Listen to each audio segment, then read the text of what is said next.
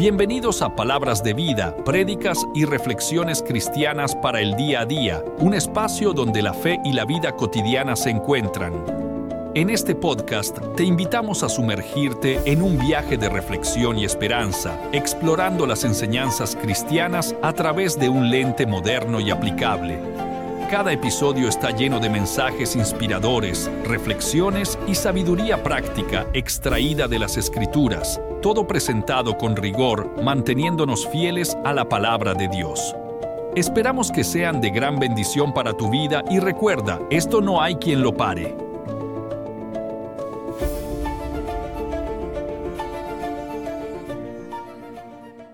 Bueno, ¿cuántos han venido a escuchar la palabra del Señor? Amén, qué bendición. Estoy en el lugar propicio, con la gente adecuada, ¿verdad? Si estamos aquí es porque el Señor nos ha jalado con lazos de misericordia. ¿Cuántos no han tenido esta mañana ese eh, sentir de decir, hoy no voy a la iglesia? Qué frío está haciendo, ¿verdad? Cuando uno ha abierto así la ventana o ha subido la persona, ha dicho, uff, no, qué pereza. Ya empezó otra vez esto. ¿Cuántos no han sentido eso? Eh, gracias por su honestidad. ¿Los demás qué? ¿Mentimos o no? Yo nada más que me levanté, me levanté como a las 7 de la mañana y, ya leí un mensaje. No voy a decir de quién. Eh, estoy así, así, así, así. Y voy a decir que no, ni contesto. Está aquí en la iglesia. ¿Sí? si contesto no viene. Qué bendición. Uno tiene que estar luchando siempre contra eso. El peor enemigo de uno no es el diablo, es uno mismo si uno tiene que estar luchando todo el rato con, con esos eh, placeres, con esa pereza, con esos eh, regalos que nos ofrece ¿verdad? la sociedad. Y mejor, pues a lo mejor podríamos estar viendo un partido de fútbol, estando en casa, en un centro comercial, en un parque, en un cumpleaños, haciendo una visita, durmiendo. Pero todos aquí hemos elegido la mejor parte, que es estar con el Señor. Y a veces a veces este, aunque parezca mentira, hay muchos hermanos que solo se alimentan de lo que se recibe hoy aquí. Pero está claro que dura hasta el domingo que viene porque dura, porque están aquí otra vez. Sí, porque a veces a lo mejor no oramos ni para el desayuno, la comida y la cena. Y a lo mejor son las oraciones del ambiente, ¿verdad? Padre, bendice estos elementos en el nombre de Jesús, amén. ¿Cuántos entienden lo que estoy diciendo? Gracias por su honestidad. Gracias. Pero lo que se recibe aquí, como lo recibes en el Espíritu, como es palabra del Señor, pues yo considero que, tiene su efecto, que por lo menos dura siete días. Algunos dos semanas, porque bueno, la semana que viene no viene, viene la otra. Digo, el combustible a uno les dura dos semanas, a otros el mes. Digo, wow, esto la recibieron bien. Todavía le dura.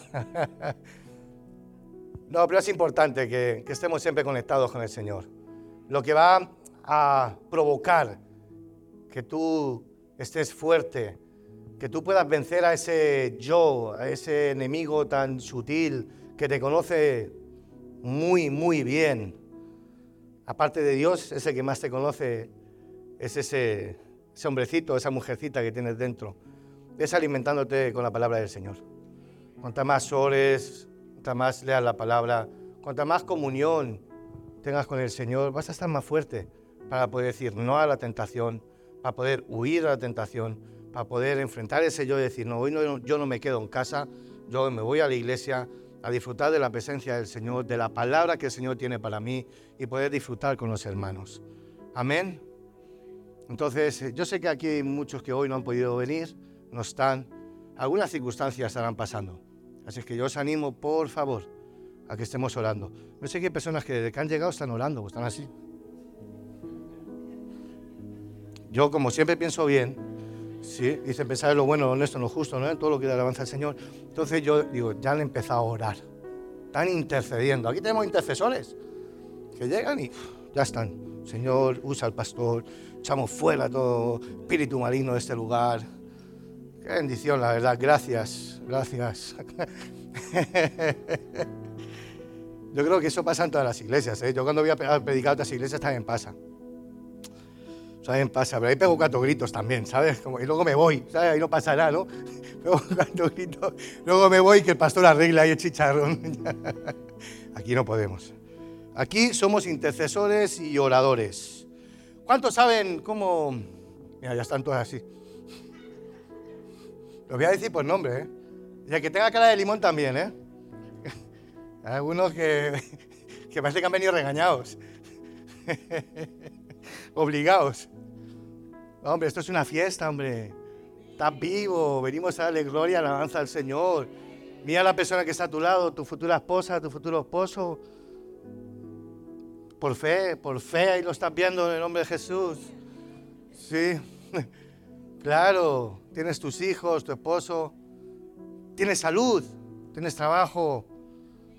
Hay muchos que hoy en día no han venido o no pueden venir porque están en un hospital. O imagínate estas personas que están como Palestina o Israel ahí, sufriendo esas calamidades, esas injusticias. Y tú estás aquí, gozándote. Ahí, como dice como dice la canción, hay más de mil razones para darle gracias al Señor, para estar agradecido. Entonces, mira a la persona que está a tu lado, mírale, mírala, pero no le miren a mí, mírala a tu lado, mira que no pasa nada. ¿Ves? Dile, oye, tú no tienes culpa de la cara que pones. Díselo, no tienes culpa de la cara que pones. Santiago, ¿a quién estás mirando? Mírame, dímelo a mí aunque sea. Pero sí de la cara que tienes. Cambia la cara, que esto no es un velorio, hombre. Esto es un festejo.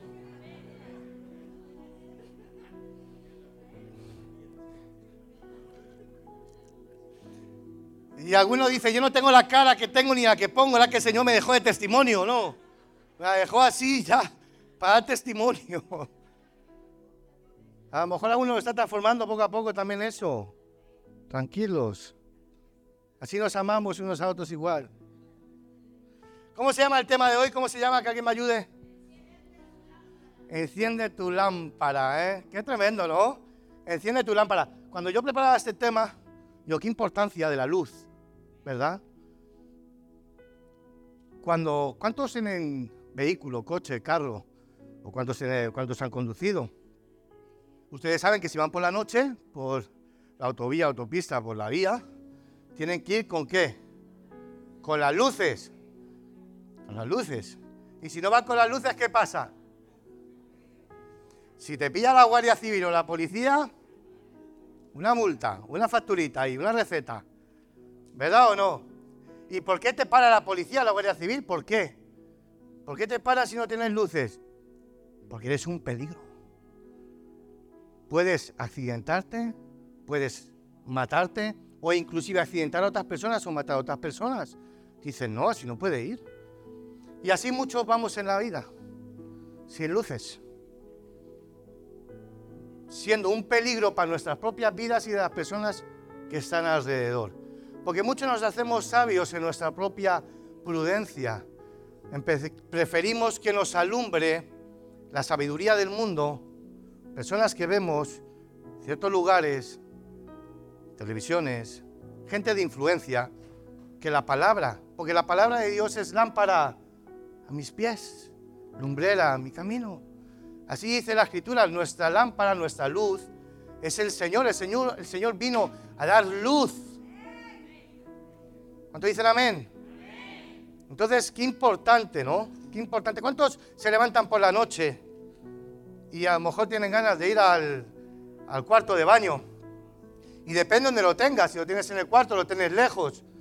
Y, y, tú te vas y algunos van por la noche y van así palpando, pero se pegaron un golpe en el dedo chiquitito porque tal vez estaba oscuro, tenue, pero no había mucha luz. Y no, te pasa que siempre te pegas en el pequeñito, ¿verdad? Pero tú, ¡pa! ¡ay! Y ahí empiezas a hablar en lenguas.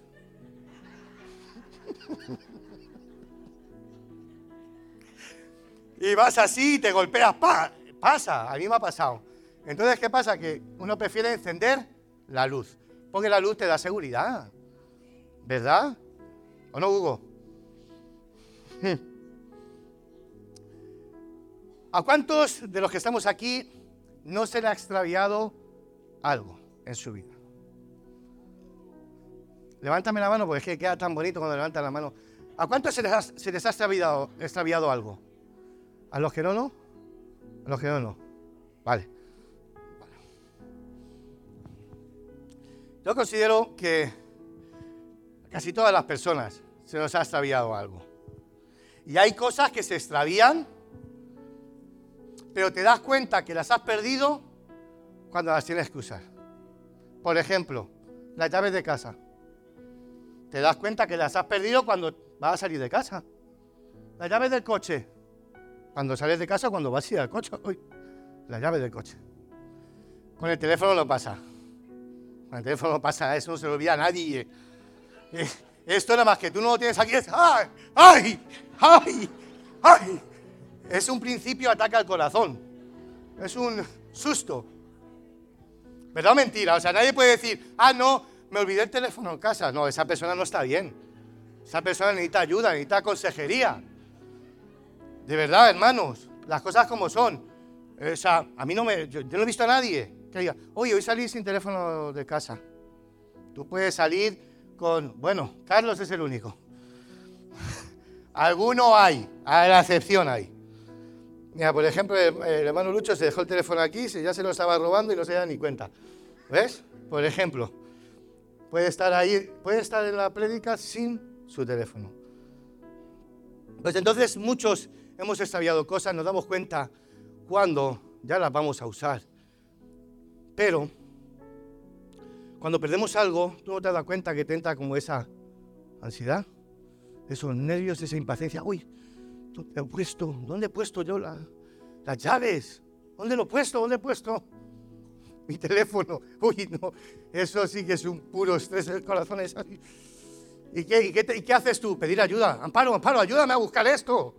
¿O no? Lupe, Lupe, que nos han dejado. ¿O no? Las llaves del coche, ¿dónde están? Bueno, ¿y los que tienen lentes y gafas? ¿Qué me dices? ¿Qué me dices de eso? ¿Dónde dejar las gafas? ¿Dónde? Italia, es que no sé.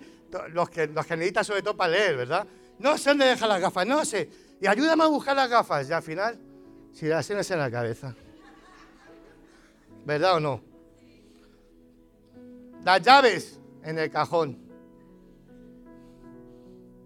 Y nos entra como esa ansiedad, ¿verdad? Que necesitamos pedir ayuda, que nos ayuden. Nos crea esa como intensidad. Y yo creo que a todos nos ha pasado con algún objeto. Pero lo más triste de esto es que no solamente perdemos cosas u objetos. Gracias por las oraciones. No que solo perdamos objetos, también perdemos cosas espirituales en nuestro caminar como cristianos. Y yo te recuerdo cómo empezaste tú en el Señor. ¿Cómo empezaste? Wow. Con fuego, querías servir, le predicabas a todo el mundo, querías estar en todo, leías la palabra, la oración. No había día que tú no lloraras, que sintieras su presencia. ¿Hace cuánto a lo mejor no sientes esa misericordia y compasión por otros?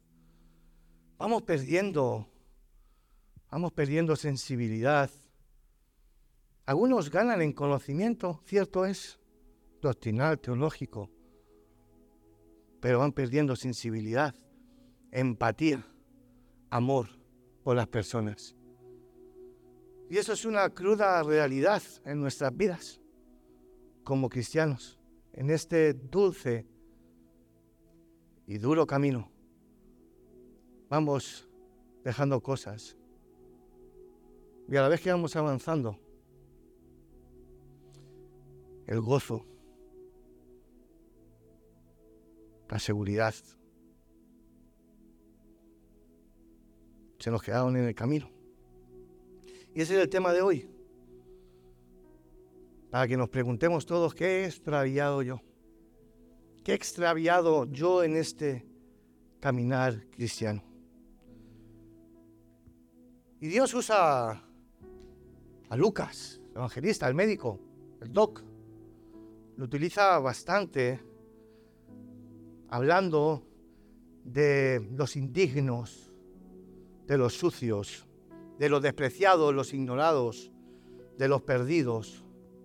Lucas nos habla mucho de las mujeres, de los mendigos, de las viudas. Y él tiene como, cuando tú lees Lucas, tú te das cuenta de esa evidencia de amor, de compasión y misericordia. Lucas era, era mm, discípulo de Pablo. Y si algo, cuando, cuando leemos Lucas vemos que le, que le influenció del ministerio de Jesús, es la misericordia, es la compasión. De hecho, en Lucas 15, en Lucas 15, hace las ilustraciones, ¿verdad?, de la oveja perdida, de la moneda perdida y del hijo pródigo. En la oveja perdida vemos cómo se deja en la cien para buscar a una, ¿verdad o no? En el dracma, en la moneda de plata, se dejan diez, nueve para buscar a una. En el hijo pródigo, se dejan de dos, se deja uno para ir a buscar ese uno. Y en la del hermano perdido, de uno, uno. Lucas constantemente está hablando del perdido, la misericordia, la compasión. Porque si algo le cautivó de Jesús, fue eso en su ministerio terrenal. Jesús era misericordioso, Jesús era compasivo y es algo que los religiosos de aquel momento no tenían. Eran implacables con las personas, eran muy temerosos de Dios a la hora de diezmar, a la hora de orar, a la hora de servir, donde los vieran, pero se habían olvidado de la misericordia. Y hoy en día en las iglesias venimos, como repetidas veces hemos estado hablando, venimos, deme, deme, queremos a ese Dios de la carta, ese Dios de que me bendiga a mí y, y todos mis problemas, y nos olvidamos del problema del cónyuge, del hermano. E inclusive muchas veces dentro de los matrimonios nos volvemos egoístas. En vez de mirar el uno para el otro como una sola carne. Lucas es fantástico. Perdón, porque luego. Perdón, ¿eh? Imagínate esta mujer, ¿sí? En, viviendo en un pueblo, una aldea pequeñita. Es una mujer campesina, donde tenía 10 monedas de plata y perdió una. Y esta mujer se vuelve como histérica, estresada. ¿Qué ha pasado con esta moneda? ¿Dónde la he dejado? ¿No te ha pasado? ¿Dónde he dejado esto? Si lo dejé aquí, ¿dónde lo dejé? ¿Quién la habrá cogido? ¿La habrá cogido alguien? ¿O es que me la han robado? ¿Qué ha pasado? Pero he perdido una moneda. Mira lo que dice Lucas, te lo voy a leer, para meterte un poquito en el contexto. Lucas capítulo 15, del 8 en adelante.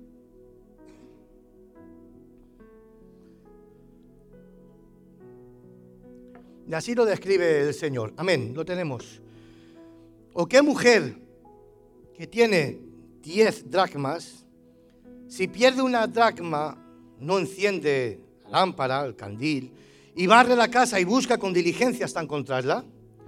Y cuando la haya, reúne a sus amigas y a sus amigas y a sus vecinas diciendo, regocijaos conmigo, porque he hallado la dragma que había perdido. Así os digo, que hay gozo delante de los ángeles de Dios por un pecador que se arrepiente. tremendo. Te repito lo último. Así os digo que hay gozo delante de los ángeles de Dios por un pecador que se arrepiente.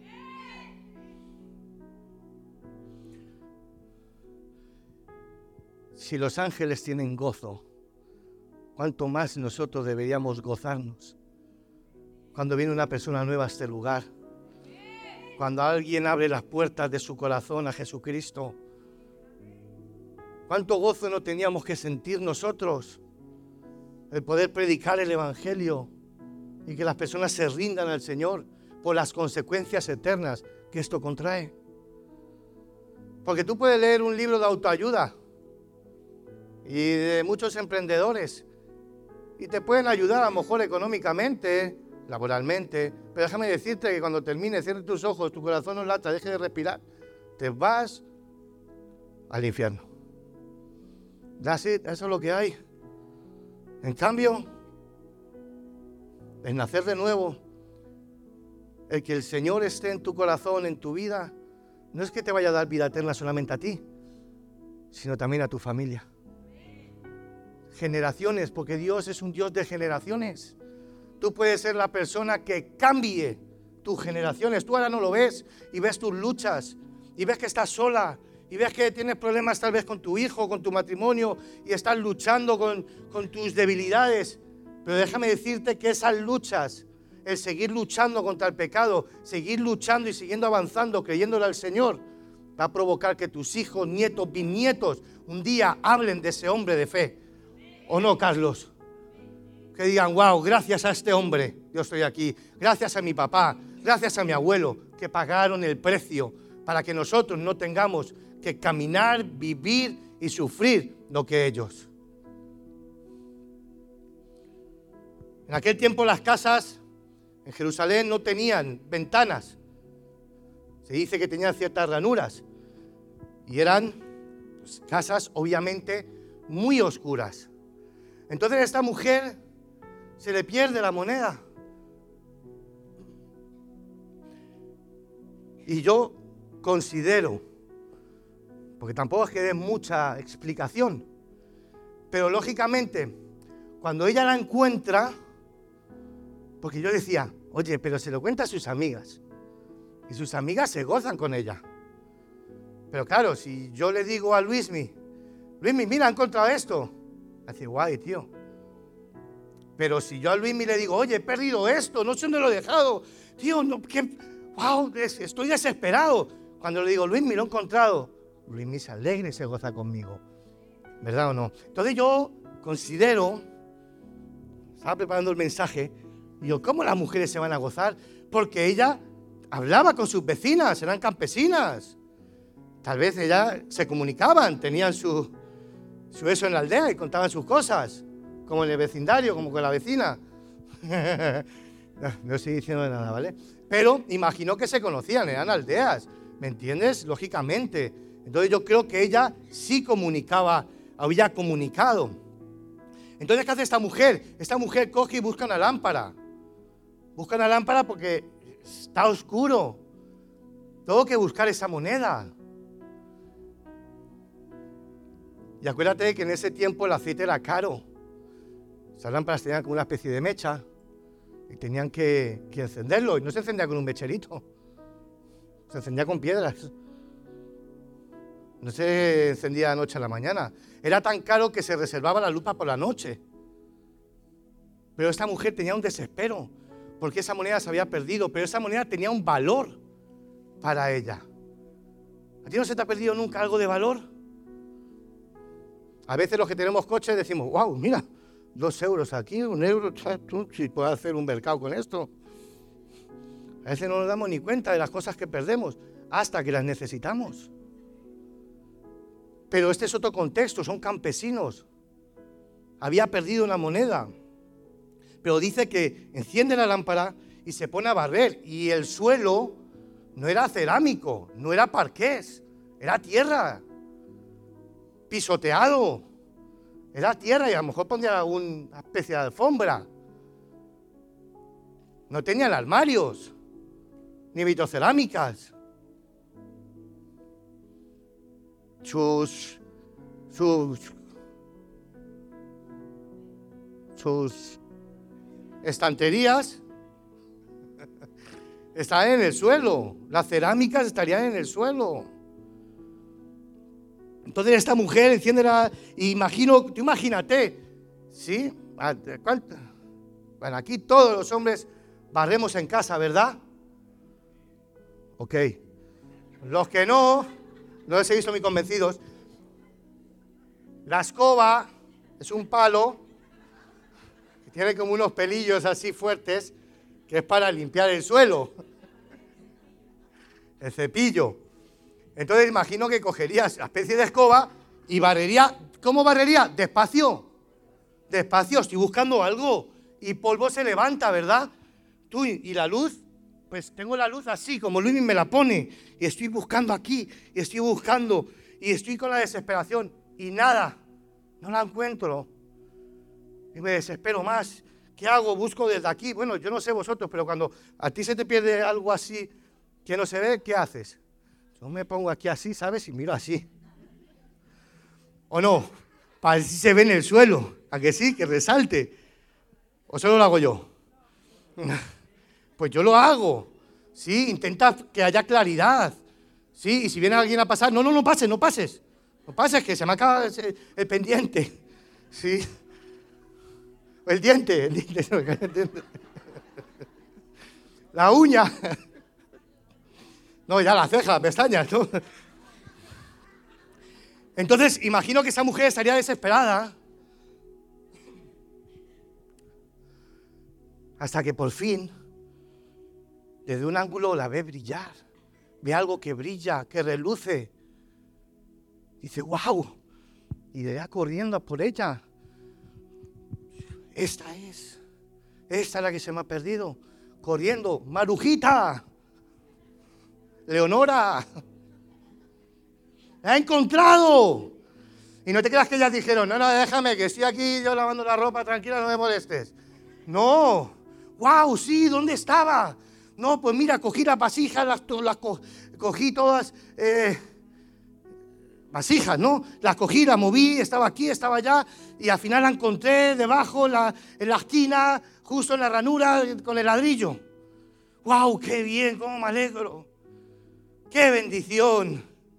Nos alegramos contigo. Pero ¿sabes por qué? Algunos dicen que esa moneda, las mujeres se la ponían en una especie de velo, como una diadema. Algunos dicen que se la ponían en el vestido. Y en el vestido quería decir que tenían como una especie de garantía si el marido se moría, ahí tenían unas monedas de valor. Otros dicen que tenían como una especie de diadema y que eran 10 monedas que se ponían. Esas 10 monedas representaban que tú eras una mujer casada, una mujer fiel, una mujer digna. Y que las mujeres que habían adulterado, las mujeres que no eran fieles, se les quitaba la moneda. Otros dicen que era prácticamente imposible en esa época que una campesina o o en las aldeas campesinas pudieran tener eh, dinero en efectivo, monedas. Ayer tenía... No, no tenían monedas, porque ellos eran aldeas y ellos tejían su ropa, ellos criaban y, y apacentaban sus ganados, ellos hacían su propia comida, ellos abastecían entre ellos mismos como aldea. No necesitaban dinero, no, pues intercambiarían. El Lucho hace 15 litros de leche, pues yo a lo mejor le doy 2 kilos de carne. No sé, vivirían así antiguamente. Sí, te digo, en las aldeas. Entonces, si esta mujer hubiera tenido ese dinero ahorrado, imagínate el valor para una campesina que no tiene, que no es usual que tenga dinero y que tenga ese dinero. Y que encima se le pierda ese, ese, ese, dracma, esa moneda de plata tenía el valor de un día de trabajo, de un día, un salario de un día. Es decir, aproximadamente cuánto, 50 euros, aproximadamente. Que se te pierda, que se te pierda un euro. Y no lo busques, se lo compro. Ok. Que llegas al coche y que tiene 5 o 6 euritos ahí tirados por un lado, por otro, por tal. Vale, está bien. Que vayas a ver por ahí que encuentres un céntimo dos céntimos ni los cojas. Bueno. Hasta en tu casa. Pasa la aspiradora y el céntimo entra para adentro. Esto ni bagacho. Bueno, te lo compro. Pero que pierdas 50 euros. que alguien aquí hoy pierda 50 euros. Se endemonia. Hay que liberarlo. Hay que hacerle aquí, vamos, que sacarle los chukis. 50 euros que se te pierdan. ¿Cómo te pondrías? Uf. Se te pierdan con tu compañero de trabajo, lo registras. ¿O no? Ahí entra el espíritu de policía. ¿O no? Todo el mundo arriba. La mano hacia arriba y yo, vamos. En casa, que se te pierdan en casa. A ver la que le montas a tus hijos. Este seguro que me la quita para la droga. Este seguro que me la quita para comprarse no sé qué. Ay, bueno, ahí ya empieza.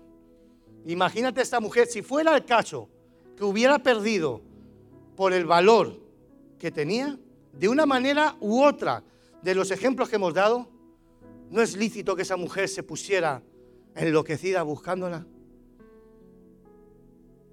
Yo creo que si tú pierdes 50 euros y no te veo como loco buscándolos y preguntando, yo pensaría que tú no eres normal.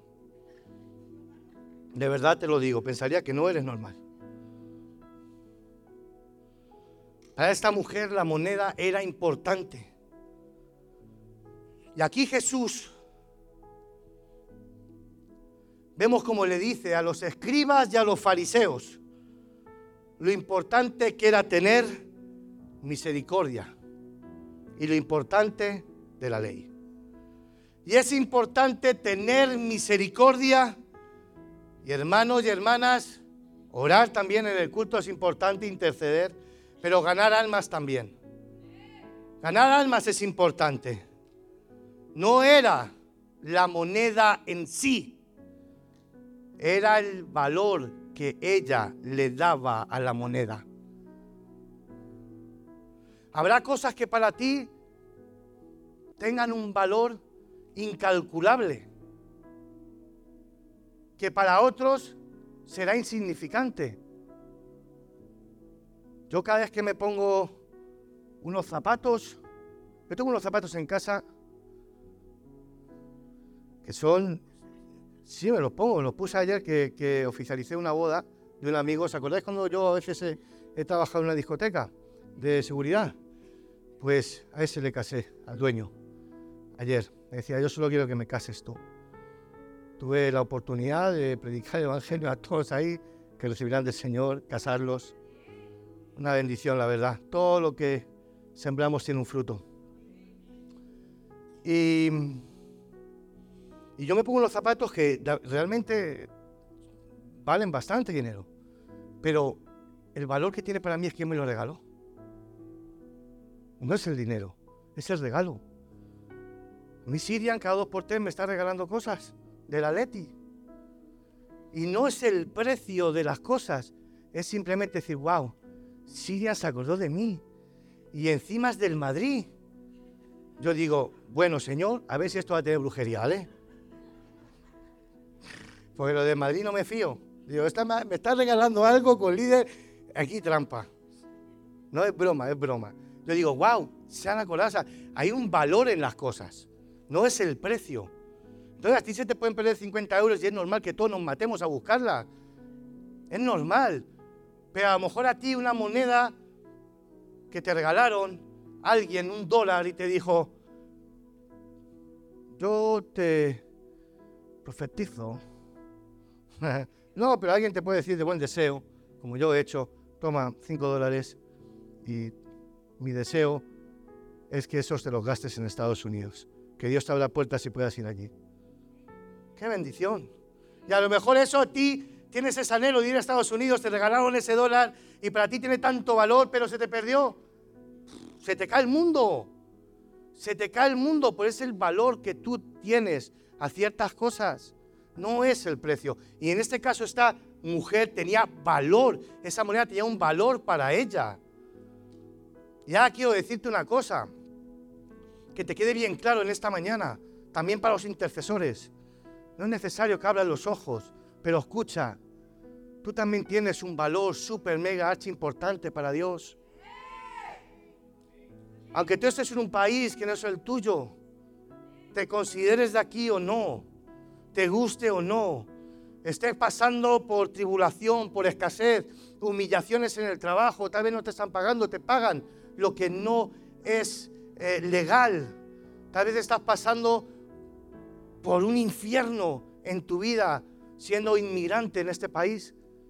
Tal vez no te eres o tienes un oficio o eres licenciado, letrado, diplomado y tal vez no puedes trabajar de eso y, no te están valorando tu conocimiento. Yo quiero decirte que para Dios sí tienes valor. Aunque aquí en la tierra no te den el valor que te mereces, para Dios sí tienes valor. Para Dios eres importante. Eres tan importante que envió al Señor Jesús a su Hijo a buscarte, a rescatarte, a perdonarte, para que pases una eternidad con Él. Imagínate si es importante tú, tu familia, para Dios. Tú no eres cualquiera. Tú eras como esa oveja perdida. Porque antes éramos esa oveja perdida, porque la oveja sabía que estaba perdida, ¿verdad? Se fue del rebaño, ya no estaba el pastor. La oveja se perdió y estaba perdida. Y tú y yo sabíamos y estábamos perdidos. Hoy en día muchos, como esa moneda, estamos perdidos en la casa. La moneda no sabía que estaba perdida porque estaba en la casa. Y muchos de nosotros, Dios nos rescató, dio la vida por nosotros, el Señor nos sanó, nos restauró, nos perdonó, nos dio vida eterna, somos adoptados como hijos. Pero por las circunstancias de la vida, en el camino, olvidamos cositas, perdimos cositas y estamos en la casa tal vez sirviendo, pero perdidos. Tal vez estamos sentados aquí intercediendo y orando, pero perdidos. Tal vez estamos aquí, pero estamos perdidos. Por eso lo importante de reconocer, Señor, te necesito. Quitar esa soberbia ese orgullo, que eso no se trata de apariencia, de disfraces. Se trata de humildad. Se trata de decir, Señor, estoy aquí, pero yo te necesito. Necesito tu fuego, necesito tu amor, necesito otra vez enamorarme de ti. Y el Señor, ¿sabes qué? Enciende su lámpara. Y usa un hermano o una hermana usa una llamada, obviamente su palabra, su espíritu, para que puedas otra vez conectarte, para que otra vez ese fuego que un día hubo en ti, Timoteo, vuelva a resurgir, vuelva a florecer, otra vez caliente, queme a través de su Espíritu Santo. Es el tiempo y es la hora. Tú no estás aquí por casualidad, pero todo depende de ti. Depende de ti. Él quiere, Dios quiere. La mujer está buscando la moneda, eh, ella quiere. Ahora depende de ti. Jeremías 31:20 dice, Jeremías 31:20, ¿no es Efraín hijo precioso para mí? ¿No es niño en quien me deleito? Pues desde que hablé de él, me he acordado de él constantemente. Por eso mis entrañas se convirtieron por él ciertamente. Tendré de él misericordia, dice el Señor. El Señor tiene misericordia de ti. A pesar de lo que haces, lo que piensas, a veces que te toman las cosas tan ligeramente. A veces venimos cuando nos da la gana, oramos cuando nos da la gana, Leemos la palabra cuando nos da la gana, hacemos todo como nos da la gana, pero quiero decirte que aún así Dios tiene misericordia de ti. Para Dios eres importante. Y cuando tú te das cuenta lo que tú significas y el valor que tienes para Dios, te digo que tú no vuelves a caminar igual. Tú no vuelves a ser el mismo. Tú no te tomas las cosas tan apáticamente, tan fríamente. Te las tomas en serio. Dices, wow. Porque quiero decirte que si yo me siento valorado con una persona, en este caso tu cónyuge, yo te digo que tú solamente quieres estar con él.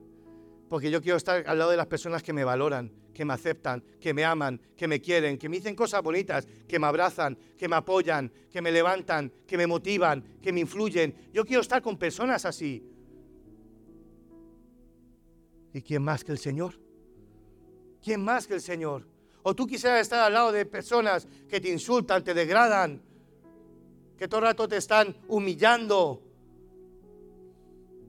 que te dicen no vales para nada, eres un bueno para nada, siempre estás con lo mismo, eres un falso, eres un hipócrita. ¿Quién quiere estar al lado de personas así? Nadie. Acércate a la persona que más te quiere y te valora, la persona que tú eres más importante para Él, y ese se llama Dios. Acércate a Él. Esta mujer era implacable. Dice, diligentemente buscaba la moneda, diligentemente. No se detenía. Wow. Diligencia. Dios está buscando mujeres y hombres diligentes. No durmientes, diligentes. Segundo libro de Crónicas, capítulo 24, 4 y 5. Ya voy a ir acabando. Después de esto aconteció que Joás decidió restaurar la casa de Jehová y reunió a los sacerdotes, a los levitas y les dijo, salid por las ciudades de Judá y recoged dinero de todo Israel para cada año, sea reparada la casa de vuestro Dios y vosotros poner diligencia en el asunto. Pero los levitas no pusieron diligencia. Debemos de poner diligencia. Cuando un alma se pierde, cuando tú tienes un conocido y un familiar y no le predicas el Evangelio, estás siendo negligente. Cuando tú ves una persona que no conoce de Dios, mira, a lo mejor entiende esto. No necesitas tener un máster en teología ni doctrinal para poder predicar el Evangelio. Tú eres una carta abierta, dice la palabra del Señor. Tienes un testimonio que contar. Tenía que estar muerto. ¿Y dónde estoy, Osman? Aquí con mi señora, escuchando la palabra. Soy un testimonio. Mi matrimonio estaba roto, destrozado, pero Dios lo restauró. Yo salgo de la droga, del alcohol, del adulterio, del machismo. Y mira ahora cómo soy. Tal vez eras un adúltero, un fornicario, pero ahora no lo eres. Hay personas ahí que necesitan saber que el pecado te aleja de Dios, pero que una persona llamada Jesús pagó en la cruz para perdonar nuestros pecados y que si lo creen van a tener vida eterna. Necesitan escuchar esa noticia. Cuando tú das esa noticia, mira, yo hoy, Vicky, por favor, ¿Me lo puede pasar? Mira. Gracias por el regalo. Es broma, es broma. Hoy estaba con Victoria y es una tremenda. Le predica, ¿eh? ¿O no? Esa Victoria le predica a todo el mundo. Te quiero, te quiero. Me dice, pastor, estoy así, por aquí últimamente es la moda, ¿no? Venir así, como, ¿vale? Como y yo digo que caminen como los raperos, así. Y me dice, y dolía el pie y, no podía ir, o sea, iba a ir en el autobús, pero algo dentro de mí me decía que no, que fuera andando por la avenida de los poblados, aquí en Calabanchel. Entonces se fue andando y dice, le fui predicando a todo el mundo. A una, a la otra, a la otra, a la otra, a la otra, y todos me escuchaban. Y me dice, mira, pastor, este libro, mira, y el Señor me hablaba aquí. Y dice, Así en un cuadrito, ¿no?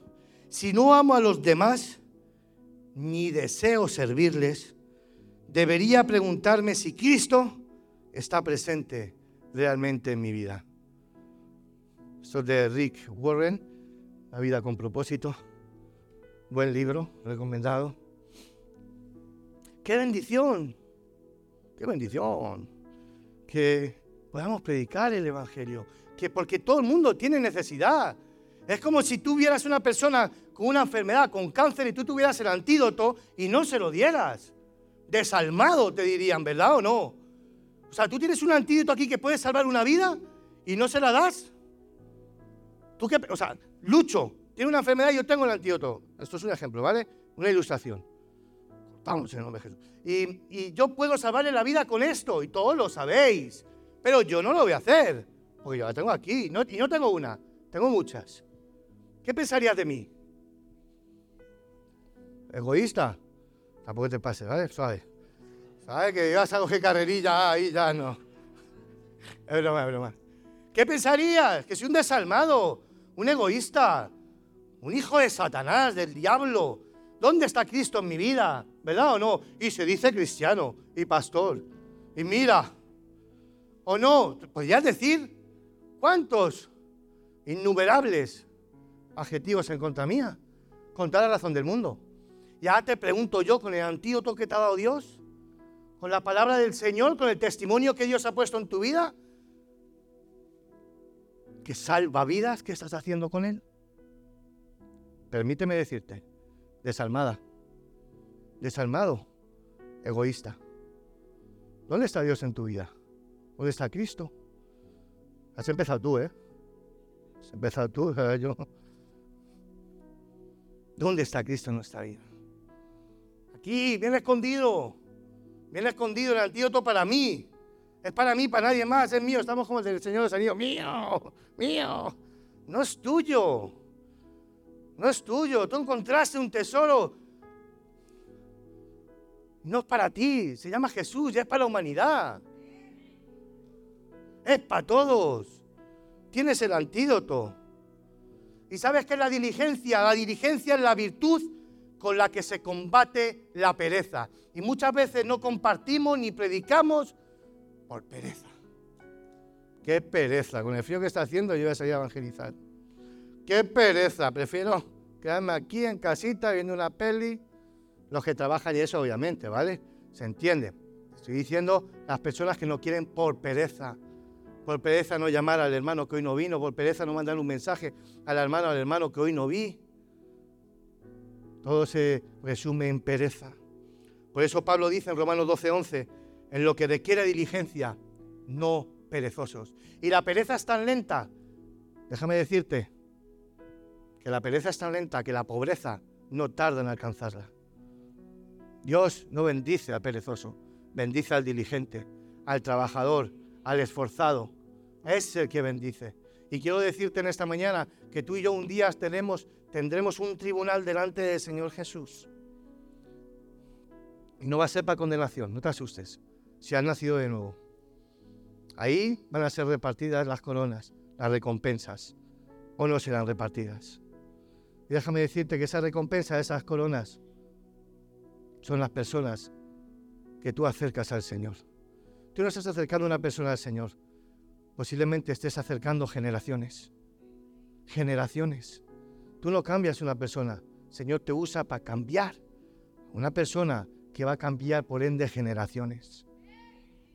Yo no sé, yo no, yo obviamente, como hemos ya compartido sí, en, en el seminario, nosotros no hacemos esto por recibir recompensa, pero qué rico saber que lo que estoy haciendo tiene recompensa. ¿Verdad o no? Porque yo creo que tú vas a trabajar X horas, también vas a recibir una recompensa, ¿no? Por el tiempo, el conocimiento, sí, que tú haces. Nadie va a trabajar pensando que no le van a pagar. También pensaría que están mal, ¿eh? Sí, necesitamos consejería.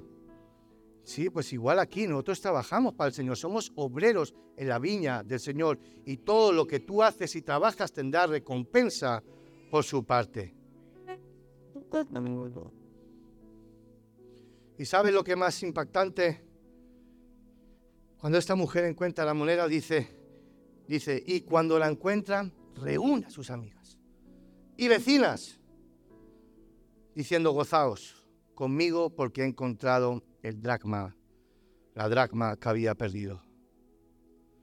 Como dije antes, las mujeres, sus amigas, no le dijeron, mira, déjanos en paz que estamos, estamos ocupadas, estamos en el Facebook. No, que estamos aquí chismoseando, estamos. Se gozaron con ella. Como hemos leído antes, hay gozo delante de los ángeles de Dios cuando un pecador se arrepiente. Creo que el mejor sitio, el mejor sitio para alegrarnos con nuestros éxitos, nuestra victoria, nuestros triunfos es este. Creo que nosotros deberíamos ser esa comunidad que yo me alegre con los éxitos de mi hermano, con los éxitos de mi hermana, con sus victorias, con sus triunfos. Pero a veces, ¿sabéis qué pasa? Que nos volvemos envidiosos, ¿verdad? Ay, ¿este qué? Ay, ¿dónde saco ese coche? Seguro que hmm, está, con, está vendiendo por ahí. No, es que seguro que, claro, como tiene una empresa no paga la gente. Hmm, es que siempre pensamos en lo peor en vez de alegrarnos. ¿Sabéis vosotros por qué los judíos, la comunidad judía, cuando eh, los que se han estado fuera, expatriados, han avanzado, han crecido y han tenido tanto dinero? Porque los judíos, cuando alguien abría una panadería, ¿sabes qué hacían todos los judíos? Vamos a comprarle pan a él. Cuando uno abría una tienda de ropa, vamos a comprarle a él. Todos ayudaban unos a otros y así fueron prosperando y creciendo económicamente, financieramente, más que los propios nativos, ya sea en Holanda, en Alemania, en cualquier país. ¿Por qué? Porque es comunidad, porque se ayudan unos a otros, porque se alegran unos a otros. Y eso yo creo que este es un lugar de hacer amistad. Yo no creo que este sea un lugar de mirarnos por encima del hombro. Yo no creo que este sea un lugar de ponernos a criticar, de que yo me considero mejor, o soy más guapo, o soy más... No, este es un lugar donde somos todos iguales, donde el doctor o el empresario es igual que un obrero. El que sabe mucho como que no sabe nada. Aquí hay personas que han, aprendido prácticamente a leer aquí porque no tuvieron posibilidades en sus países y no son menos que la persona más, em, no sé, eh, sí, más estudiada o preparada. No, somos todos iguales. Entonces yo creo que ese es un sitio de amistad es un sitio de compañerismo, es un sitio de hermandad. Somos una comunidad. Y nosotros tenemos que entender eso y vivir acorde a lo que dice la escritura.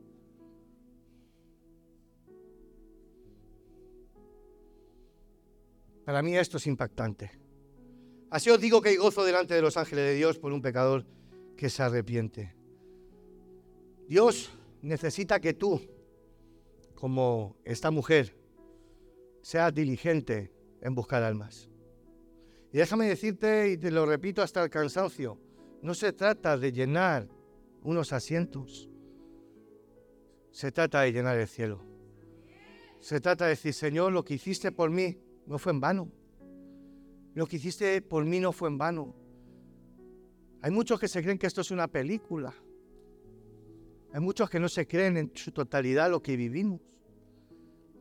Muchos se creen que, no sé, que a lo mejor somos medio robots o extraterrestres. Esto es real, hermanos. Esto es real. Y todos los que hemos experimentado el poder transformador, liberador del Señor, vivimos esta realidad. ¿Qué has recibido tú por gracia? Ah, por gracia. Tú tienes el mayor tesoro, se llama Jesús. No necesitas nada más, ¿sabes que lo hemos cantado? Jesús, Jesús solo basta. Jesús solo basta. Jesús es suficiente. No necesito nada más. Porque con Jesús lo tengo todo. Y sin Jesús, déjame decirte que la gente ahí no tiene nada. Están vacíos. Están ansiosos, estresados, deprimidos, desconsolados separándose, divorciándose, suicidándose, drogándose. Y lo tendrán todo humanamente, pero no tienen a Jesús. Tienes el antídoto de esta sociedad, tú y yo. Que nadie te cierre la boca. Antes, como hemos leído ahí, sería algo de meditar. ¿Será que... ¿Será que de verdad el Espíritu Santo está en mí? ¿Será que está en mí? ¿Será que yo he nacido de nuevo? ¿Será que yo soy un hijo de Dios o simplemente soy un religioso. Soy una persona religiosa que creo un poquito de esto, un poquito del otro. Lo hago a mi manera, voy cuando puedo, cuando quiero. A mi manera. A lo Frank Sinatra, como profeta Frank Sinatra. ¿Sí? A mi manera. Y pecamos y luego venimos aquí y empatamos y damos una cara al pastor, al líder, a la iglesia de que sí, que somos muy prudentes y sí, Dios te bendiga, Dani. Wow. Dios, yo quisiera ser mayor como muchos de vosotros, de verdad. Yo digo, yo todavía no tengo esa madurez espiritual, de verdad. Pero hay tanta máscara y tanto disfraz. Y déjame decirte que luego nuestra vida de verdad está vacía. Y venimos a la iglesia con nuestro disfraz religioso, pero vivimos como inconversos, ansiosos, deprimidos, desconsolados, pecando como ellos o más. Lo que pasa que nuestro disfraz religioso impide que se vea. Nuestra jerga religiosa, gloria a Dios, aleluya, quien vive Cristo. Tengo el fuego, la unción del Señor. Y todas esas cosas como que disfrazan nuestro verdadero yo. Y vuelvo y repito, yo no hablo de perfección, Yo hablo de hijos. Si tú ves a mi hijo, te vas a dar cuenta que es mío. Porque hijo de tigre nace pintado. Gente dice, ve a mi hijo y dice, wow, es que es igual que el padre. ¿Verdad o no? Gente intercediendo todavía hasta el final del culto, interceden. Así son estos gloriosos, estos cultos, los intercesores. Entonces, eh, está todo el mundo orando por el intercesor, la intercesora. Cuando tú ves a, yo veo a la hija de Ney, digo, wow, es que es igual a Lorena, a Ney. Tú ves a los hijos, ¿verdad? Y inclusive, no solamente los rasgos faciales o físicos, su manera, ¿verdad?, de ser. Dice, wow, es que es igual. Y yo te digo, ¿en qué te pareces al Señor? Esta mañana. Y no es juicio ni es condenación, ¿vale? ¿En qué te pareces al Señor Jesús? O tal vez te parecen más a un legalista de estos religiosos. Señor, mira yo todo lo que diezmo y mira, yo te sirvo. Y mira ese desgraciado, descarriado. ¿Cómo se lleva con el pastor de bien y el pastor súper bien? Y yo que hago de todo de mí, nada.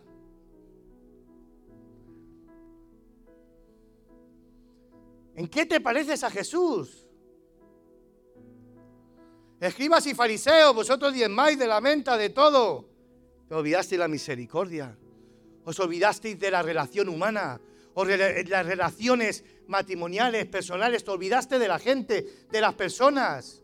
Simplemente estás demostrando una vida religiosa que sí, que diezmo, que sirvo, que he visto, que tengo una Biblia así, que me, lo que tú quieras.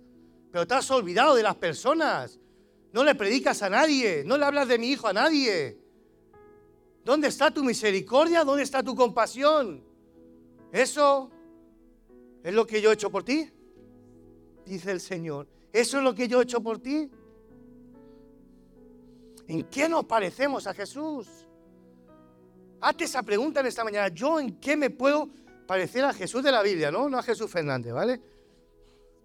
A Jesús de la Biblia. ¿En qué me puedo parecer yo? ¿Qué? ¿Qué hago yo que Él haga? ¿Qué estoy haciendo yo que Él hace? Una cosa, te pongo una cosa solo, piensa una cosa, que Jesús, debe ser, ¿sabéis lo que son los evangelios, no? ¿Vale? Lo que...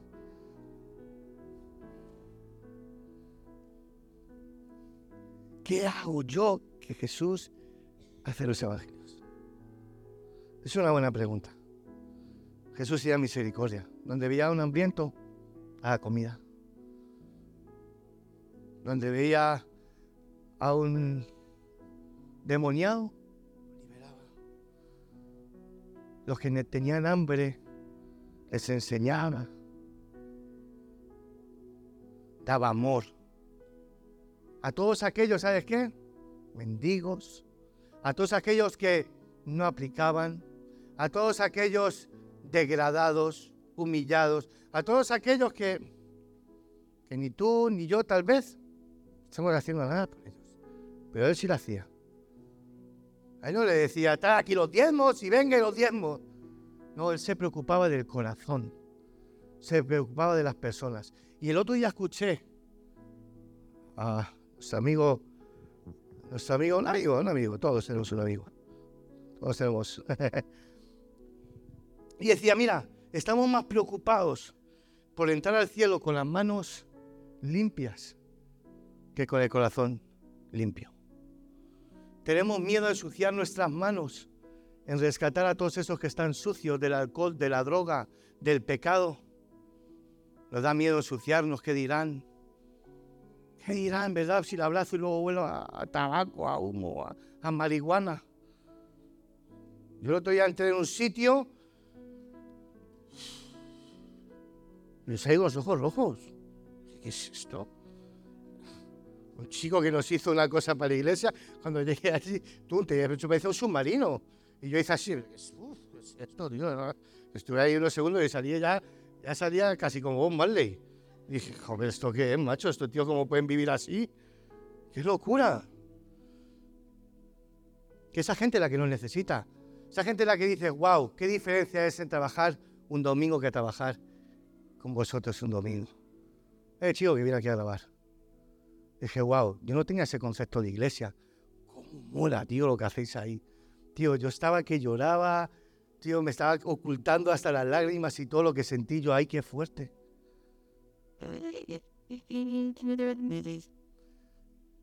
No nos dé miedo.